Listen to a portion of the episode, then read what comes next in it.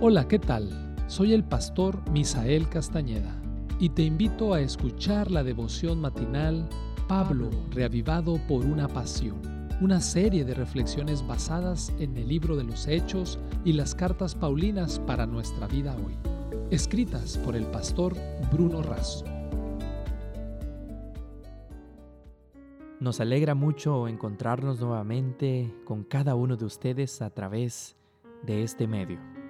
Pablo, reavivado por una pasión, es el título del matinal que estamos estudiando durante este año. Y el texto del día de hoy lo encontramos en Romanos capítulo 5 versículo 2, por quien también tenemos entrada por la fe a esta gracia en la cual estamos firmes y nos gloriamos en la esperanza de la gloria de Dios. El título Acceso directo. En ocasión de una emergencia planteada en cierta ciudad, el pastor Víctor Peto, un amigo quien además era un gran hombre de Dios y hoy descansa en la bendita esperanza, estaba conduciendo a un grupo para prestar un servicio en esa comunidad. En su recorrido, se cruzó con el mismísimo presidente de la nación, le extendió la mano y le dijo quién era. El primer mandatario sin soltar su mano, agradeció la labor con estas palabras. Yo sabía que los adventistas estarían aquí.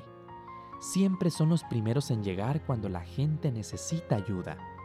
Un servicio desinteresado y bien realizado siempre abre puertas y facilita la entrada.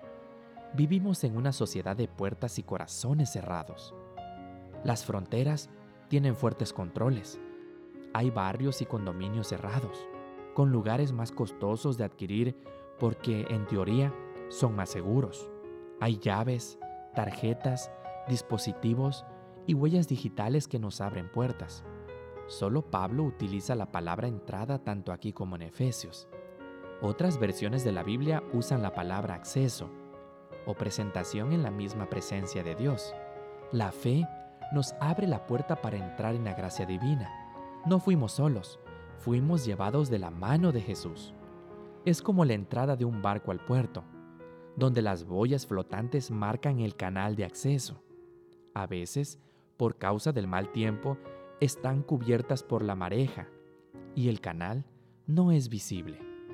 Pero el práctico operario naval, encargado de asesorar al capitán en las maniobras de entrada y salida del puerto, conoce la profundidad y los escollos o rocas.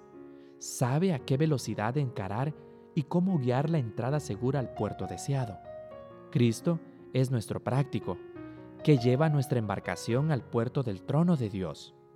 En algunos lugares solo es posible entrar con una ropa adecuada. Cristo nos vistió con el traje de su justicia, a fin de que podamos entrar donde no teníamos ningún mérito para ello. El pecado nos cerró la puerta y nos destituyó de la gloria de Dios. La gracia nos abre la puerta y nos lleva a la misma gloria de Dios.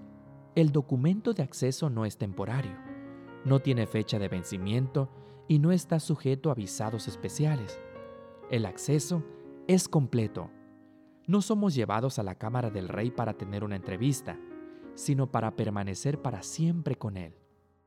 El Señor nos anima a depositar ante Él nuestras necesidades y perplejidades, nuestra gratitud y nuestro amor. Cada promesa es segura. Jesús es nuestra garantía y mediador y ha colocado a nuestra disposición todos los recursos a fin de que podamos tener un carácter perfecto. Elena de White, en los lugares celestiales, página 20. Esta fue la reflexión del día de hoy. Que Dios te bendiga.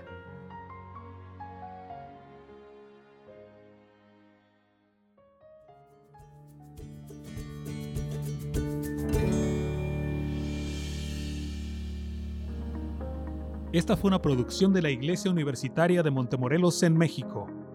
Te saluda el pastor Francisco Soto. Hasta la próxima.